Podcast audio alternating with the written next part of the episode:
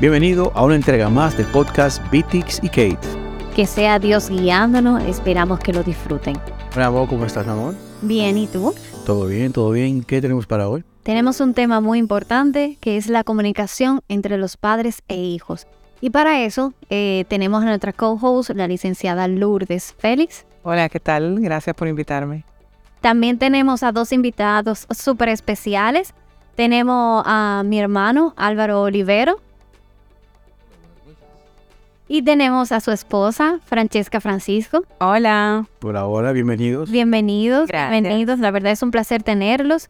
Eh, yo me acuerdo que, que nuestro amigo Hansi Capellán, cuando mi hermano iba a tener su quinto hijo, él tiene cinco, así que tiene experiencia para hablar de este tema, decía, no, pero tu hermano aplica para el plan social de la presidencia, dile que aplique.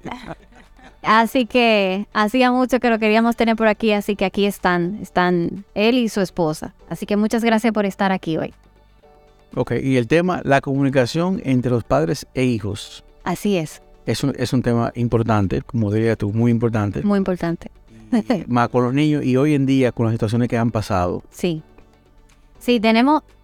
Hoy en día yo, yo encuentro, no sé si a raíz de la pandemia, si esto es algo que ha venido caminando generación a generación, si yo no sé qué es lo que está pasando. Sin embargo, nos hemos estado dando cuenta, lamentablemente, de muchas situaciones que pasan en, en preadolescente, adolescente, eh, sí, como hasta los, desde los 12 hasta los, eh, hasta los 18 años, podríamos decir, de, de, de niños con, con depresiones, con problemas de identidad importantes, y sabemos que esas son edades en las que se desarrolla la identidad, ¿verdad? Eh, y donde se define, donde queremos pertenecer a los grupos, etcétera, etcétera. Sin embargo, yo me acuerdo que en nuestro tiempo, ustedes dirán si era así diferente, aunque uno tenía sus temas, sus luchas, etcétera, etcétera, uno como que de alguna manera eh, desarrollaba la identidad un poco más rápido, uno no, no tenía esos, esos niveles de depresión, ni de rechazo, ni de ansiedad que se viven los adolescentes hoy en día. Eh, y, yo creo que eso se debe a muchos factores externos, pero también internos. Y, ahí es donde esto de la comunicación entre padre e hijo se vuelve crucial Sí.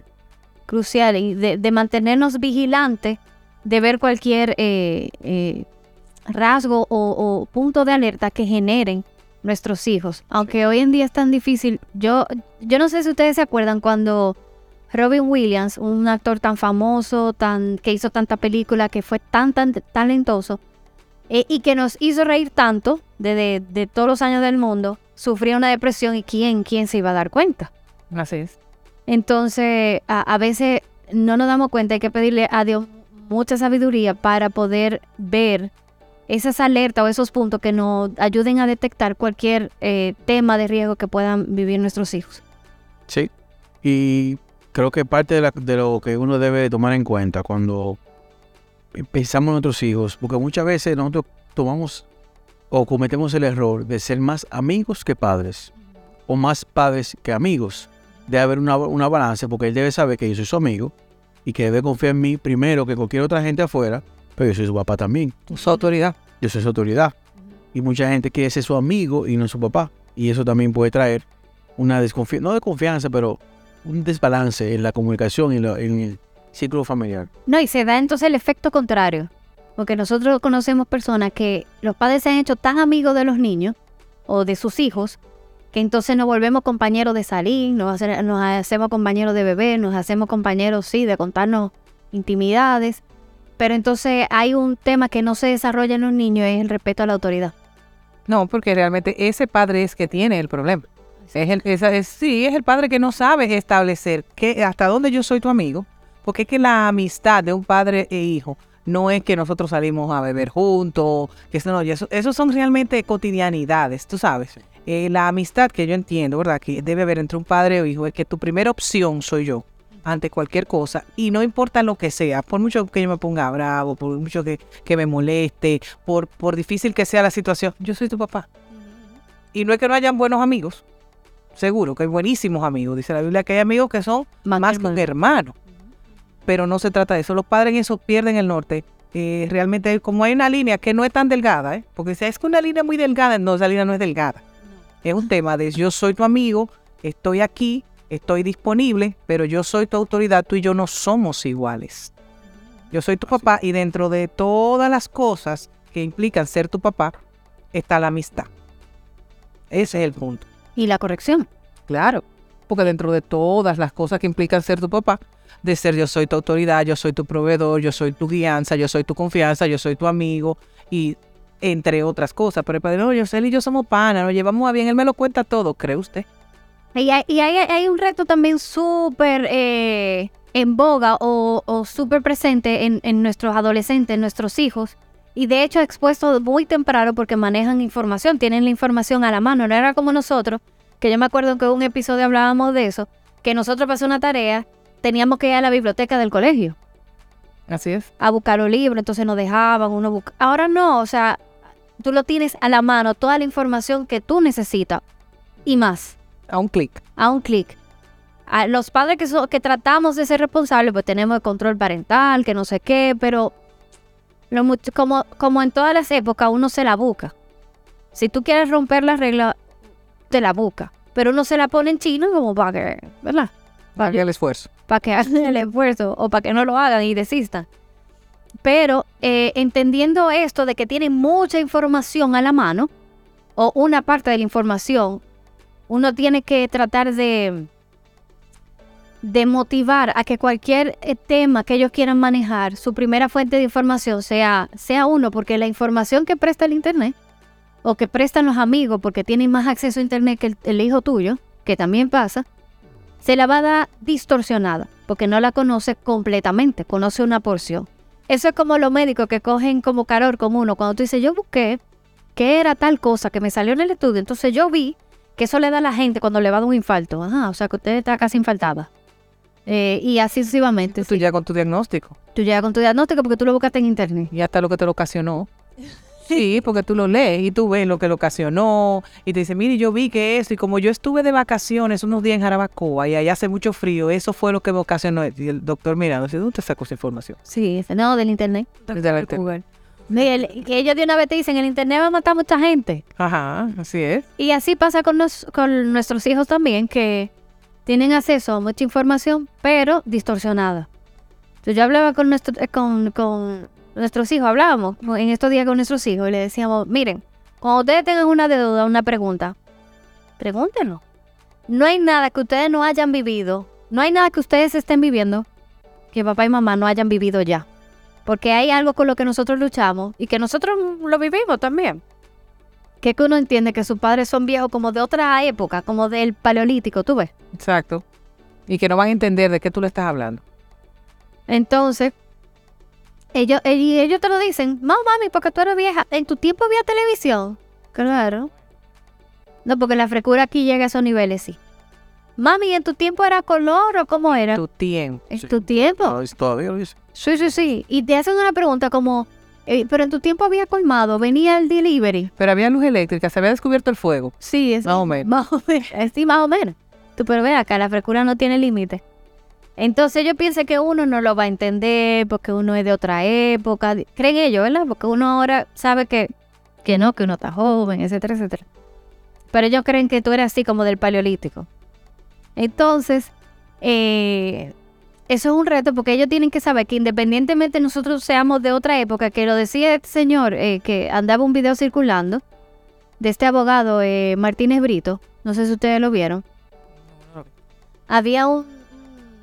Él, mandó un mensaje y estaba circulando por la red y él decía, mira, si tú eres un joven entre 13 y 18 años, eh, y lo estaba animando a hablar con sus padres, y que, si, eh, y que si tú veías a un amigo pasando por una situación y tu amigo te decía que no lo compartiera con un adulto, que fueras tú el amigo que tuviera la valentía de comunicárselo a un adulto.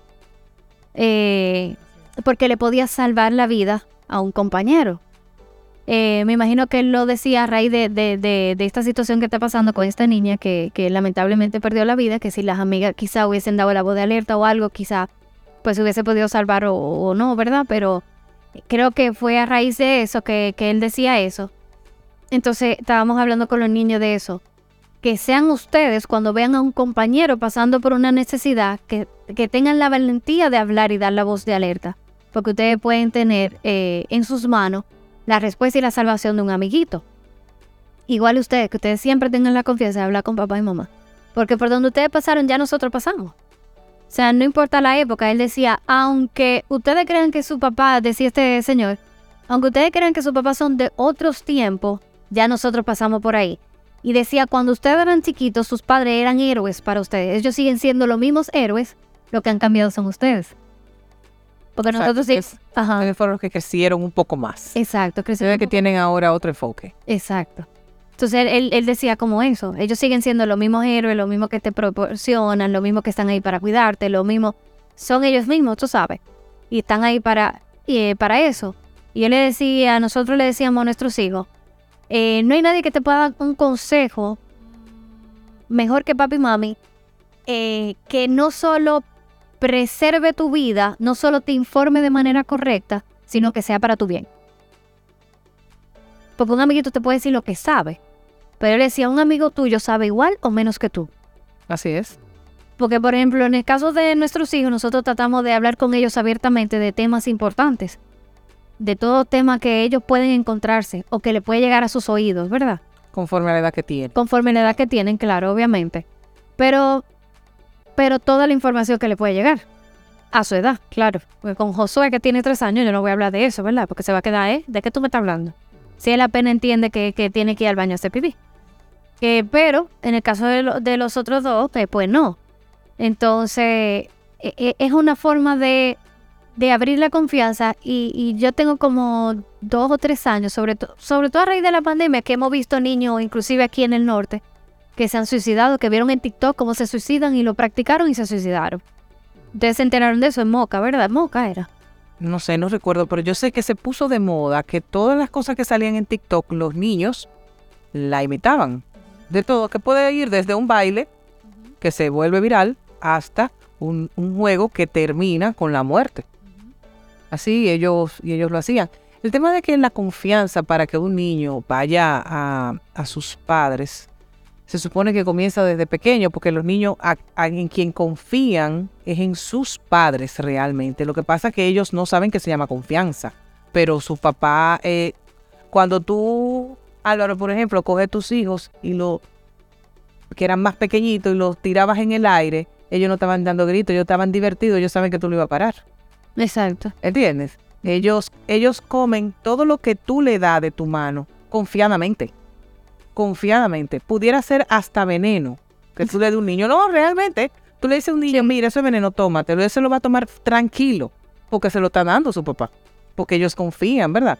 En, la, en las personas mayores, en quienes son sus cuidadores. Entonces, eso se va, se va cultivando, pero también se va perdiendo. Se va perdiendo. Por alguna razón se va perdiendo. Sí, claro. Cuando empezamos a juzgarlos, cuando vienen con un problema, cuando empezamos a, a, a de una vez no empatizar, sino como a, Criticarlos. a criticarlo, o sea, hay que saber bien cómo escucharlo y cómo respetar los sentimientos principalmente, porque cuando tú invalidas eso, él dice, bueno, no, mi papá no me entiende cómo yo me siento, déjame irme donde mi amiguita que sí me entiende. Exacto. Entonces hay que, hay que entender, entender a los niños y los sentimientos que tienen, empatizarlo y claro, con la seguridad y la madurez que uno tiene, puede manejarlo, entiendo. Para poder manejarlo adecuadamente. Sí. Sí, definitivamente. Y, y de hecho, por ejemplo, algo que, que, que los aleja en un momento es que nosotros somos lo que, lo que hacemos que tengan sus consecuencias. O sea, los padres son lo cuando tú no haces las cosas correctas, como se ha hablado, como se ha establecido, o como debe de ser, o, o según la moral, ¿verdad? Lo que sea, nosotros somos los que ponemos, imponemos la consecuencia, el castigo, o, o la, sí, la, eso mismo, ¿no? La consecuencia. Eso es parte de su formación. Eso es parte de su formación, etcétera, etcétera.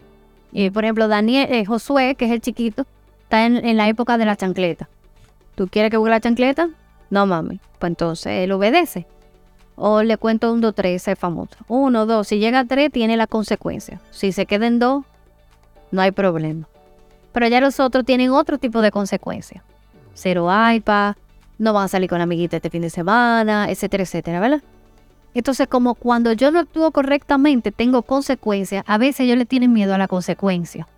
Entonces, de las cosas que hablábamos con ellos es, independientemente de las consecuencias que ustedes puedan tener porque cometieron un error, eh, cual sea que fuera, Porque miren, en torno a esto de, de esta chica, de este caso que hay ahora, eh, se han dicho muchas cosas, que si la niña, que si las redes, que si entonces, que si esto, que si aquello. Pero yo les decía a ellos, independientemente de cuál fuera la verdad, independientemente de si la niña lo hizo bien o no lo hizo bien, si, si actuaba provocativamente o no, si lo que fuera, Estamos, eso, no es el tema. ese no es el tema. Aún eso fuera así, aún si ese fuera el error de ella, no importa, porque todo tiene solución excepto la muerte.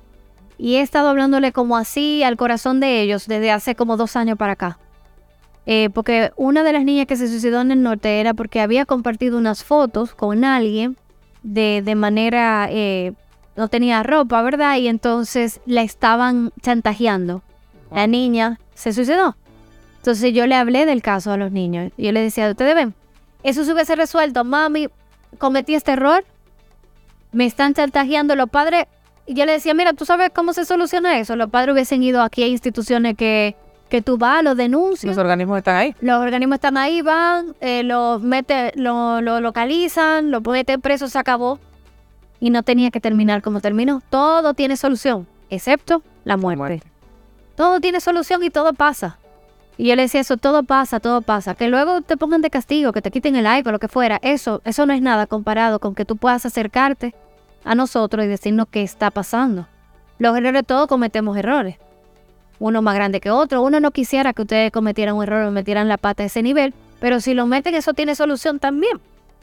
Eso tiene solución. Es como, sí, tú puedes tener consecuencias, pero ven que eso no quita el que te amamos. Eso, eso yo no me voy a morir. Yo le dije, yo no me voy a morir, porque como yo soy la más nerviosa. Y le dije, yo no me voy a morir ni me voy a ir. Y ellos se reían, de- de- sobre todo de Marí. No, mami, segura, sí, yo no me voy a morir, yo no voy a caer para atrás.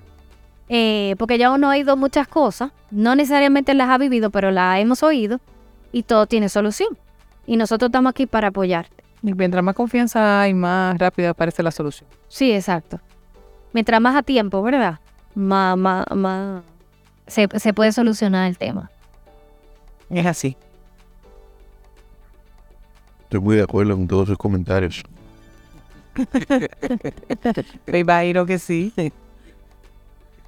Estaba diciendo algo antes de entrar a la, a- a- al podcast, antes de empezar a grabar, de una experiencia que te pasó de una niña que sí, sí avisó a tiempo que una amiguita estaba en peligro y, y, y pudo, la pudieron ayudar. Sí, así es. No estoy autorizado para hablar de eso. Ah, ok.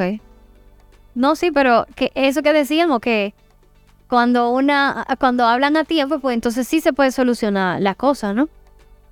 Claro que sí. Así es. Ay, Alberto, era un caso. Eh, y claro que sí, estoy de acuerdo también con eso, ¿verdad? Ampliamente. Ampliamente, sí.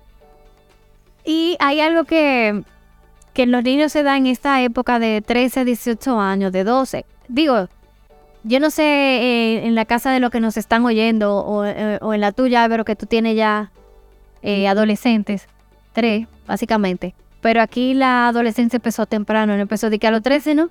Aquí desde los 11 ya estamos bregando con eso. Y yo, pero ven acá, esto no empezaba como a los 15. No, ya no. Ya eso, ya eso no es así. Aquí empezamos a amanecer con truño y con cortadera de ojos. Y no Conforme, quiero, con unas inconformidades. Sí. tú, tú, no- tú no sabes, tú, tú no, tú no entiendes. Y dice, pero ¿qué es lo que le pasa a esta niña? Porque nadie le ha hecho nada. Ajá. Pero es esa inconformidad de, de, de que no De sé, vida. no me encuentro. Y tú dices, pero, pero son niños que son privilegiados, ¿no? Que no les falta nada, que, que tienen techo, que tienen comida, que tienen salud, que tienen padres, que pueden ir a, a estudiar cuando hay tantos que no tienen la mitad de lo que ellos tienen. No, y que quisieran lo, que hicieran lo que fuera. Quizás su oración es tener un cuarto de lo que ellos tienen. Nada más, hay, hay niños que quisieran tener padre, punto, presente. Ni siquiera padre vivo, presente. Y ellos lo tienen. Yo me acuerdo que, que en esa época, como 11, 12 años, y ella tiene 13, pero así, como ella empezó como a los 11, ¿verdad? Con este tema. Y, yo- me decían, sí, la preadolescencia. Yo, pero que en mi tiempo eso no existía, la preadolescencia, no. Eh, Víctor le decía, cuando yo le decía, Mary, pero ¿qué es lo que tú tienes? Víctor, eh, que ella está cansada de tenerlo todo. Mira, tiene una cama, tiene un techo, tiene, tiene comida, tiene merienda, tiene un colegio, tiene amiguitos, tiene... Sí, de que ella está cansada de comer tres veces al día. Y de, Merendar entre las de comidas, merendar entre las de comidas. tener todo lo que necesita. de tener una cama para acostarse, ella de que tiene ropa en su closet, ella está cansada de eso. Que Por cuando eso le hace falta algo lo dice, ella Eso está me da una risa. abrumada. Abrumada de tanto bienestar. Sí, Mínimo, porque, porque va a tener un truño. Y es envuelta en su mundo, envuelta en su envuelta en su mundo. Y si tú la sacas de ese mundo, es que entonces el truño. Ese es el tema también de la comunicación, que Sí. ustedes lo pueden entender. Porque ustedes están bromeando con eso y yo, yo me río porque realmente yo... Lo has vivido también. Sí, lo he, he escuch- he escuchado a Víctor diciéndolo. Pero eso es parte de la comunicación. Ustedes entienden el proceso en donde ella está. Sí. Y eso lo hace más fácil. Eh, Sí, hay momentos que tú sabes que se vuelve un reto y un poco difícil porque las reacciones son como complicadas, ¿tú ves? Sí. Eh, es porque se ponen voluntariosos. En estos días ella me estaba diciendo, no, porque yo soy adolescente, como ella cumplió 13, ella es oficialmente adolescente. Yo soy etiqueta, yo soy adolescente. ajá, sí, no, no, y Y ella, estar orgulloso. faltan dos meses para yo ser adolescente, falta un mes, faltan 10 días, faltan cinco días, falta, ya mañana, mañana ya soy, ya Ah, soy el adolescente. 31 de diciembre, ya mañana es primero de enero. Cuenta regresiva literal, como tres meses teníamos en cuenta regresiva. ¿Qué pasó? Hasta octubre. Josué sabía. Sí, Happy birthday to you. Happy birthday desde noviembre. todavía no canta porque se quedó con el disco allá. Entonces, y, y Bemari, ya yo cumplí, Josué. Sí, pues, se quedó, se quedó pisado. Según ella, ¿qué pasó al día siguiente? No, ya, ella adolescente, ya yo no tengo niña. Dice, ya, ya ustedes no tienen niña, ya yo soy una adolescente. Y estos días tuve que aterrizarle y decirle, ¿tú sabes lo que significa la palabra adolescente? Se quedó de que, cri, cri, cri, cri, como así, como con grillo, cri, cri. Y yo, adolescente significa que adolece. Tú adoleces de, de identidad, tú adoleces de saber lo que tú quieres, tú adoleces de... Tú estás en proceso de desarrollo y ahora es donde toda, tu- toda tu hormona revolteada tratando de entender todo eso al mismo tiempo y a la vez te crees grande. Entonces por eso que se llama adolescente, no es por otra cosa. Y ella No. otra vez. No he vuelto a oír nada desde hace una semana. No, ella, debe haber, ella debe haber entregado la banda. La corona y... La, la banda, adolescente 2023. Ella debe haber entregado. eso. Sí. Y ella, ah, sí. Y yo le dije, tú te estás formando. Y eh, como, y estábamos, como estábamos hablando, nos reunimos en, en- en la habitación de nosotros para hablar del tema que estaba comunicando ahorita. Eh, y ella arrancó con eso, tú sabes, como que poniéndose adelante. Eh, y yo le dije eso, entonces, como que ella, eh, ella entendió, oh, por eso digo que, que no sé nada. Para fomentar esa confianza, además de estar disponible, ¿qué más? Porque no es solamente aquí estoy para ti, No, hay que fomentar la comunicación abierta. El momento, si vamos a hablar, un momento para hablar, no interrumpirle algo que ya tiene en plan, porque eso es lo que hace que la, la puede molestar o molestar es varón. Y tener en cuenta que cada niño, aunque se crió con la misma costumbre que el otro, en la misma casa, el mismo techo, la misma comida, la misma rutina, las mismas oportunidades. son totalmente diferentes. O sea, cada niño es increíble. O sea, la misma, o sea, uno, uno hace el mismo patrón de crianza. Nosotros tenemos tres y el mismo patrón de crianza son cada uno y los tres son totalmente diferentes. Totalmente. Entonces hay que conocer eso y conocer cómo es cada uno para no poder entrar y poder hablar. Bueno, ahora tú tienes cinco. Son, son, algunos son iguales al otro, o los cinco son diferentes. Como dice el señor Víctor, todos son totalmente diferentes. Así es. Sí. Eh, Sí, lo, lo, lo- a, a los libreros Francisco están como medio calladitos. sí. Ellos tienen material para hablar, pero ellos están callados y están recogidos. No, mira, yo creo que la comunicación, eh, aquí estamos hablando de adolescentes, 13, 18 años, pero yo creo que, que la comunicación con tus hijos eh, comienza desde la barriga. Claro. O sea, esa conexión, esa empatía que tú tienes con tus hijos, eso tú lo, ese vínculo es desde el inicio, porque es muy fácil tú decir, eh, estoy aquí, eh, eh, tú sabes que yo viví más, he vivido más, más, más que tú, Cuenta y es la verdad. Pero al final, o sea, eh, esa conexión que tú, vive- que tú vienes eh, fomentando con tu hijo desde pequeño.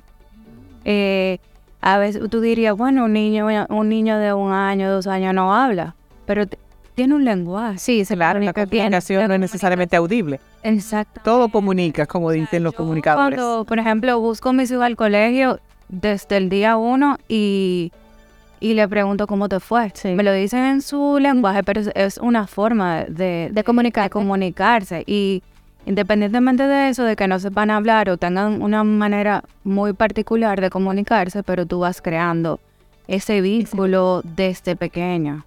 La empatía es sumamente importante, y más en estos tiempos que estamos viviendo, que tienen acceso a información que por más que uno quiera controlar, no es controlable. No, no hay forma. Entonces, esa comunicación es sumamente importante de, de tú, ok, hay, todo tiene consecuencias, pero de que yo pueda reconocer lo bueno y lo malo. Y eso es desde tu hogar. Distinguir lo bueno y lo malo. Exacto. Eso se aprende en casa, no se aprende en el colegio. Exacto. mm, Por más, eh, a veces decimos ah, que, que se dejan influenciar, que, que uno que fuera del hogar, que ven muchas cosas, pero en tu casa, Ujú. que tú le- como familia, o sea, Que tú le enseñas, que tú le dices. exactamente. O sea, que es un momento importante el vínculo desde pequeñito.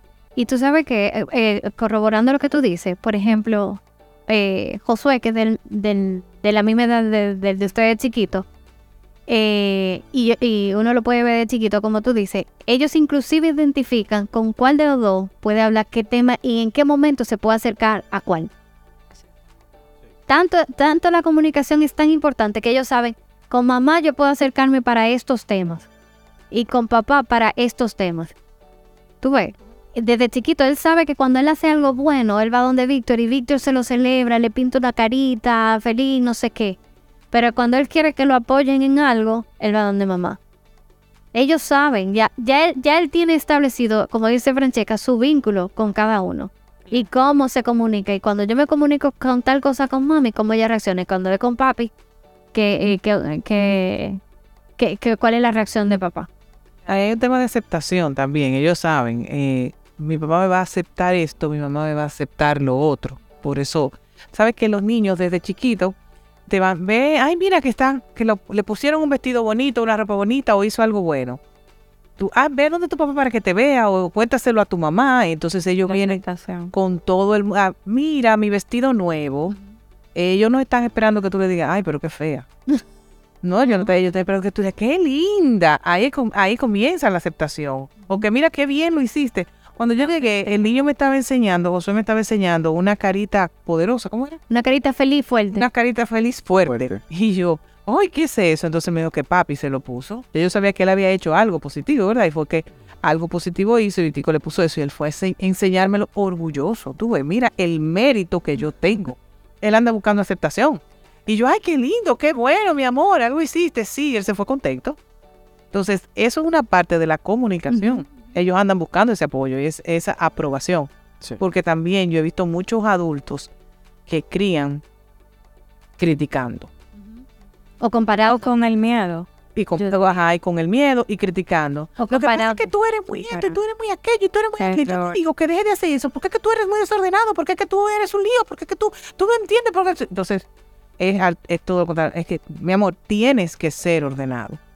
Tienes que ser responsable. Tienes que hacer tu tarea. Y los beneficios de eso, ¿verdad? Ajá. Porque entonces, lo, entonces como se siente criticado, ah, yo no hablo contigo lo porque con papi no me puede hablar. positivo. Correcto. Es criar desde lo positivo. Porque si tú solamente fomentas, no recoges, eres un desorganizado. Eso es lo que se le queda en su cabeza.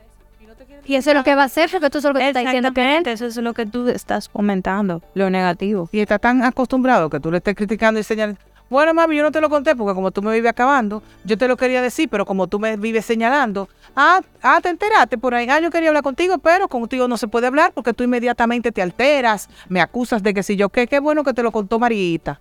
¿Es así? que ahorita tú preguntabas que cómo uno puede fomentar esa confianza o, eh, desde chiquito. Y cuando te cuentan algo, desde el colegio, porque cuando son chiquitos te lo cuentan en el colegio, el niño hizo esto, el niño hizo aquello. eh, es no, cuando te digan algo, ya sea positivo o no, sobre todo lo negativo, ¿verdad? No hace como un espectáculo. No dramatiza, ¿qué? ¿Que tú? Sino eh, tú sabes, coger las cosas con, con la madurez que, no, que nos debe caracteri- caracterizar como adultos y, y tomar las acciones correspondientes, pero sobre todo que haya un diálogo antes. Claro. Desde chiquito. Desde chiquito, como decía Francesca, yo me acuerdo que una vez nos dijeron como que de Marí saltaba un día de la semana, como que no decía lunes, martes, miércoles, jueves, viernes, sábado y domingo, sino que a veces saltaba uno. Entonces, ¿qué hicimos? Víctor le creó una canción para enseñárselo. Y es como tú dices, en vez de decirle, mira, como que me dijeron que tú no te sabes, los días de la semana ya tenía como cuatro añitos, Sí, estaba chiquitico. estaba chiquitica. Ajá, ¿y cómo va a ser? Me Marí, ven, vamos. Que... so-". No, hicimos una canción para que se la aprendiera en orden. Eh, entonces ya, ah, ok, cuando ella tenga un reto, o por lo menos es el mensaje, cuando ella tenga un reto, papi y mami la pueden ayudar, buscar una solución creativa, diferente, Sí. chula, lo que fuera, dependiendo de la edad también, porque, ¿verdad? Depende de la situación. Mientras más grande, pues se complica la, la situación, ¿no? Sí, es como dice, sabe corregir. Yo tengo el papá de unos amigos míos eh, en Puerto Rico. Antes de darle la pela, me lo sentaba. A explicar el porqué de la futura pela. no, ellos tienen que explicarle. Ellos tienen que explicarle papá por qué le van a pegar. ¿Por qué yo te voy a dar una pela? Papi, mira, lo que pasa es que yo hice esto, esto, esto, ok. Bim bang. La pena. No, esto no puede continuar. Quizá con El una método pela- ha cambiado. Quizá con una pena no, pero que ellos se den cuenta de lo que hicieron y el error que cometieron. Es Una, una, forma, una forma de comunicación abierta y con confianza, pero con autoridad también, pero Bueno, Francesca hablaba de lo del miedo. Que no meterle miedo. No, que hay padres que crían desde el miedo. crían desde el miedo. Que es muy diferente cuando tú crías con conex, como digo, Con confianza. con la confianza, llegar a ese punto de conexión con tu hijo, esa empatía, eso que decía Katherine, que cuando viene tu hijo a decirte algo, una situación que pasó, de tú no alarmarte y, y crear como, ok, mira, yo pasé por una situación similar y, y explicar desde tu experiencia, pero ya tú, tú lograste tener esa conexión primero con tu hijo y ya como que él va, ok, tú bajaste a su terreno y a su mismo nivel. Y así yo creo, no soy experta, pero creo que se logra un mejor vínculo que ayuda bastante a, barra- a bajar a su propio terreno, a su propio nivel y de tú poder como conectar muchísimo más fácil con tu hijo. No, y en el futuro ese va a ser el niño que va a, a recurrir a ti como primera opción. Porque mi mamá se va a conectar conmigo, se va a ser un aliado, papá, o los dos, ¿tú me entiendes? Eh, se va a conectar conmigo, mamá se va a volver una aliada conmigo, me va a ayudar a salir de este lío. Yo hice esto, yo respondí, porque no tiene que ser algo grande, no, pero respondí mal, me fue mal en me fue mal en un examen.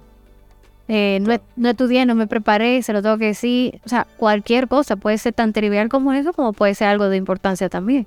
Pero como cuando todos los- todas las personas tienen su, su forma de ser, tienen su personalidad. Hay personas que son más estrictas, otras que son más estructuradas, otras que son más relajadas. Entonces, cuando tú tienes una forma de ser estricto, eh, organizado, muy estructurado, a la hora de tú educar tu hijo, tú lo vas a tratar de hacer así. Entonces, cuando el muchacho falla, cuando tú eres un papá estructurado y el niño falla, Va no, no, no es sencillo, ¿entiendes? Para un papá estructurado que le den una queja en el colegio o que el muchacho eh, se salga del carril, Es un reto. ¿entiendes?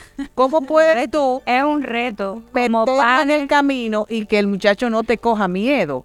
O que el niño no niegue las cosas porque sabe lo que viene. Es el niño que raya la pared porque si en esta casa la pared aparece rayada, todo el mundo sabe quién fue. No, porque nadie me tiene que decir que fue Josué porque tiene tres años. Aquí nadie escribe en las paredes, ¿entiendes? Josué, Cuando tú le dices a Josué, ¿quién hizo eso? Y él comienza a negar que no fue él y que quiere, por alguna razón lo está negando, porque él sabe lo que viene. Entonces, ahí es la pregunta. ¿Es del miedo o son las consecuencias? Porque él quiere evitar el pau pau o, o el castigo o lo que sea, como lo vayan a resolver Catherine y Víctor. Que no necesariamente, papi, ve, busca un pañito y comienza aquí a lavar. No es así que regularmente se, se resuelve ustedes los padres, ¿verdad? Eso debe ser lo ideal. Que le digan, papi, ve, Diego un pañito. Él no lo hace, o sea, mis hijos ninguno de los dos lo hacen. Pero Diego creo que en un momento lo hizo, se puso de creativo. Tú sabes, eh, de artista. Picasso. Un creo que graffiti. Nada más lo hizo dos veces porque él buscaba su pañito y ya lo limpiaba. Solamente duró dos veces. Do, La consecuencia es que tú lo ensuciaste, tú lo vas a limpiar. Así ustedes lo manejaron. Pero Diego lo niega todo. Con su paño lo- y, y- y lo- El primero dice que no. Sí, primero tiene la negación. De primero y hasta el final. Él es, él es sostenido, una persona de palabra. Yo lo voy a borrar, pero no fui yo. Él es un niño de palabra, lo niega del principio al final. temperamento. Es el que se parece a la madre. Ay, no me digas. No, yo lo digo porque cuando hay, cuando un niño tiene una acción como esa que raya la pared, no debe de ser así, alguna consecuencia debe de tener. Porque ya tú le has explicado que no lo haga, él vuelve y lo hace, que no lo haga y él vuelve lo hace. Yo Entonces, creo que funcionó, Lourdes, porque... No lo ha vuelto a vuelve Exactamente.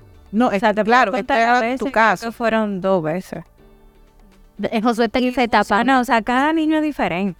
cada Exacto, niño es en tu caso funcionó, pero cuando un niño, quizá de tres años, de cinco, de siete, no quiere que su papá sepa que falló, que rompió, que se dañó, eh, ¿cómo se llama esto? El, el control de la televisión, que, ay, papi, se, y venía el control, ay, se cayó en un cubo de agua. Él quiere esconder eso. Eh, mira, casualmente hablábamos el viernes eh, con un grupo de amigas, que alguien que nos contó, que cuando ella era pequeña, sin querer, eh, meciéndose en una mecedora, pisó una cotorra que tenía su papá. Mató a la cotorra. ¿Cómo lo saben? Claro. Murió la cotorra. Ella tenía unos nervios, una cosa, no sabía qué hacer. Y eso correcto, tenemos este cadáver aquí, ¿qué haremos? Entonces ella estaba muy El cuerpo del delito E ahí. inclusive ellas la enterraron en el patio para que el papá no le encontrara la cotorra. Porque imagínate, no se puede saber. Obviamente, desde que el papá llegó y a la media hora no había visto la cotorra, preguntó, ¿y, dó- y la cotorra que no la han visto? Ella no sabía cómo explicárselo. Y después vinieron y le explicaron lo que pasó y cómo ella la pisó. Y el papá le dijo, bro, pero eso es un accidente. Claro. Fue sin querer, mi hija, pero en principio ella estaba aterrada. Ay, la cotorra. La cotorra. Sí. Inclusive hicieron, desaparecieron el cadáver. ¿Tú entiendes? El cuerpo. Del pa- Yo no sé, yo me reía, yo le decía, ¿y qué tú pensaste? Que tu papá no se iba a dar cuenta. No sé lo que yo pensé, yo tenía siete años, yo quería esconder mi crimen. ¿Tú ves? Sí, y es- esa es la cosa que hacen que se separe la comunicación y la confianza que tienen los hijos con los padres, por la consecuencia, por el boche, por la, la regañadera. Entonces, a veces cometen el error y prefieren ocultarlo y ellos chuparse la consecuencia, si es un error que le puede traer consecuencias, por el miedo de decirlo a nosotros. Entonces, lo que tenemos que buscar, Pero ahí es donde entra lo que hablábamos ahorita. Porque nosotros somos padres. Entonces tiene, tiene que haber un régimen de consecuencias, ya sea el pañito, ya sea de castigo en la pared, ya sea eh, una pela, ya sea un boche, ya sea lo que sea, las herramientas que tú estés usando, dependientemente. Yo creo que es sano el tener, en el caso de ellos, pienso yo, ¿no? ¿Verdad? Yo no soy experta, como decía eh, eh, Francesca, uno lo está haciendo, a nadie lo enseñan a ser padre, en una escuela de cómo ser padres. No, no hay. Cada hijo viene con un librito de No, tampoco. Es porque Álvaro Javier es diferente a Diego. Totalmente. Y a Camila y a Álvaro Daniel. Aquí no puede pasar los libros. Que fulano creció, pasa de tu libro a tu hermanito. No. Y aquí los tres son diferentes también y son diferentes a sus primos y las dinámicas son diferentes, etcétera. Y cada padre conoce a su hijo. Tú sabes que con Álvaro Javier funciona una cosa, con Diego otra. Aquí yo sé lo que funciona con Emarí, con lo, lo que funciona con Daniel y con lo que funciona con José. O sea, tú sabes, ¿verdad? Pero independientemente cuál sea la consecuencia, debe de haber un régimen de para tú enseñar lo bueno y lo malo desde chiquito, porque cuando chiquito Tienen que haber una referencia. tiene que haber una referencia. sí. Entonces ya con, lo- lo- con Bemarín Daniel tú te puedes sentar y dialogar. Esto no está bien por esto, eh, y darle tus patrones o tu- tus razones, poder sentar con ellos a hablar, ellos te responden, ellos te dicen lo que les parece, ellos te dicen si entendieron, te repiten. Pero cuando chiquito no, tú tienes, tú tienes tu, tu, tu, tu régimen de consecuencias, pero todo eso conecta. Yo creo que la clave está en si podemos lograr, que yo no creo que lo hayamos logrado todavía, pero seguimos caminando en ese camino. Yo lo que quisiera lograr, y creo que eh, eh, animo a todos los que nos escuchan a eso, a que independientemente haya una consecuencia de nuestras acciones, porque las hay a nivel de sociedad, a nivel de trabajo, a nivel de casa, a nivel, siempre hay consecuencias, ¿no? Que independientemente haya una consecuencia, uno, seamos responsables, dos, que sepamos o que nuestros hijos sepan que independientemente del error, papá y mamá te aman. O sea, lo que yo le digo a mis hijos, y se lo digo y se lo repito para ver si le cae, es que el- la pela, la consecuencia, el boche, el amor, no tiene nada que ver con el amor que yo te tengo. O sea, que en un momento yo te tenga que corregir no tiene nada que ver con el amor que te tengo. Es más, yo te corrijo porque te amo. Porque si no, haz lo que tú quieres el día de mañana, vete a ver cómo tú te la lidias en la sociedad. Porque cuando el- en, en el trabajo tu jefe te diga que no, que como él diga, y tú creas que no, que como tú digas, porque en tu casa no te enseñaron que no es no, que a veces no y que a veces sí, entonces tú vas a ver. Porque todos nosotros que trabajamos, hay una generación que no, no, no ve los límites, no, no ve las autoridades, no, no respeta la, la, la, la línea, ni la jerarquía, ni, ni las decisiones.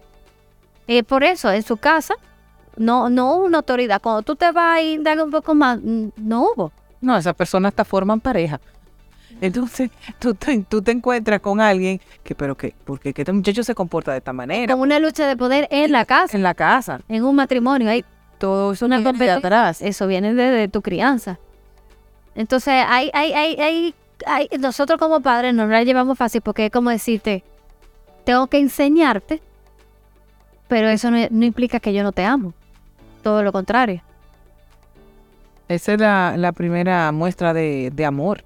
Claro. La enseñanza, el cuidado. Porque te estoy protegiendo. Correcto. Esa es la primera muestra de amor. Sí, así mismo es. Bueno, tenemos que ir cerrando ya el tema. No, aquí hay temas como para tres podcasts. Así es. Y aunque es difícil eh, para el que no tiene ya desarrollado una comunicación, quizá es difícil, pero no es imposible, estamos a tiempo, siempre estamos a tiempo, no importa la edad que tengan los hijos. Yo sí soy fanático, no fanático, no. Yo apoyo a las personas que buscan ayuda Ujú. de profesionales. Eso Sí. nunca está de más.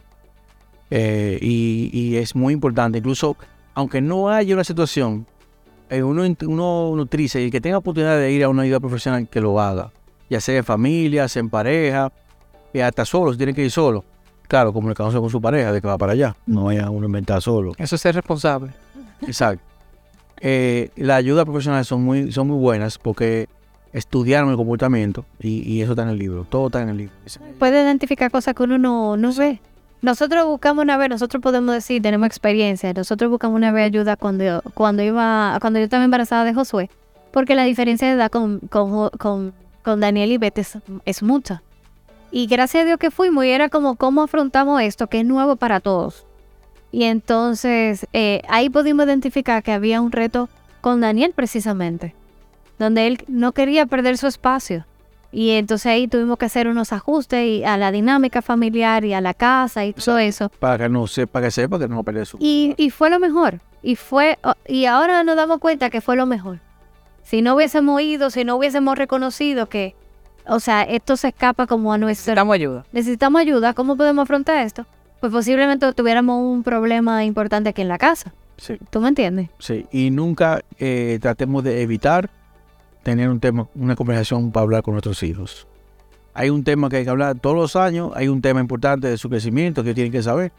Yo me acuerdo que el primero fue la, la parte de cómo nacen los niños, que los hijos querían saber cómo que los niños nacen. Y uno no puede capaz de eso y hay que decírselo. Pero es que lo que tú no se lo digas se lo va a decir otro. Sí, exacto. Claro. Es La palabra del otro, con la experiencia del otro, Exacto. con las Información. ideas del otro. Entonces, por eso es bueno uno llegar a tiempo y hacerlo a tiempo. La comunicación y la confianza son fun- fundamentales en la relación de padres e hijos. Y más que son diferentes los hijos. Y cuando hay una comunicación abierta y honesta con otros hijos, eso fomenta una relación más cercana. Prove- previene, prevé, ¿cómo es? Prevé problemas. Eh, promueven autoestimas y la confianza de los hijos. Y claro, favorece la resolución de conflictos, que es lo más importante también. Así es. Y entender que cada hijo es único y no comparar uno con otro. Eso es importante, no comparar a nuestros hijos ni entre ellos ni con otros. Eso también eh, los hace únicos y, y hace acercarse de, a mí me quieren por quien yo soy, no por quien yo no soy, porque a la hora que lo comparamos estamos diciendo el otro es mejor que tú.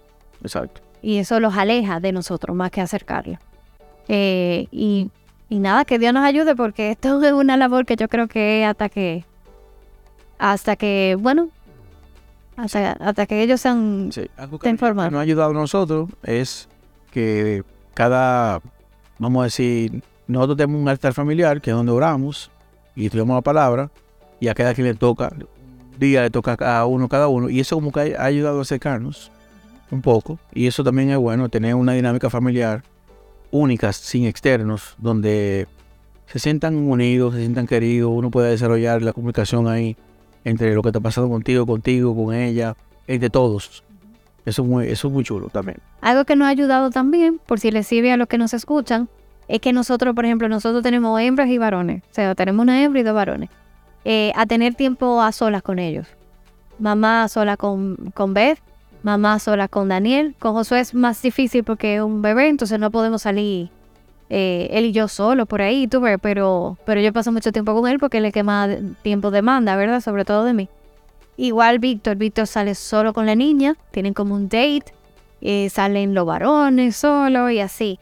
Entonces ahí ellos se abren muchísimo. O sea, sobre todo Beth Marie, que le da por hablar. Cuando está emocionada y tú le vas a brindar eh, algo de comer, ella se emociona. Entonces, Ese es el truco. ese es el truco.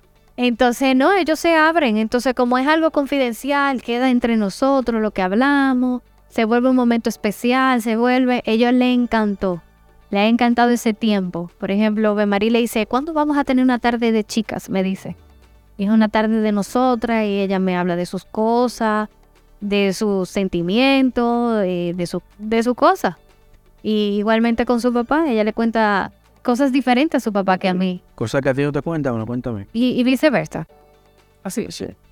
Así que ya ustedes saben, esperamos que estos consejos le hayan servido. Desde ahí tienen, desde que son, de que lo tienen en la barriga, como decía Francesca, hasta que hasta que Dios nos dé la oportunidad, poderlos ayudar y fomentar la comunicación. Cualquier aporte que quieran hacer, bajo la descripción de este episodio, hay un enlace donde pueden dejar su mensaje de voz. O creo que también se puede mensaje escrito, pero ahí pueden dejarnos un mensaje. Y si es importante, podemos incluirlo en el próximo episodio. Exacto. ¿Su pregunta también o qué otros temas quieren Exacto. hablar? Hasta Muchas luego. Gracias, gracias por la invitación. Gracias, Álvaro. Gracias. Lourdes. Chao. Ay, buenas noches.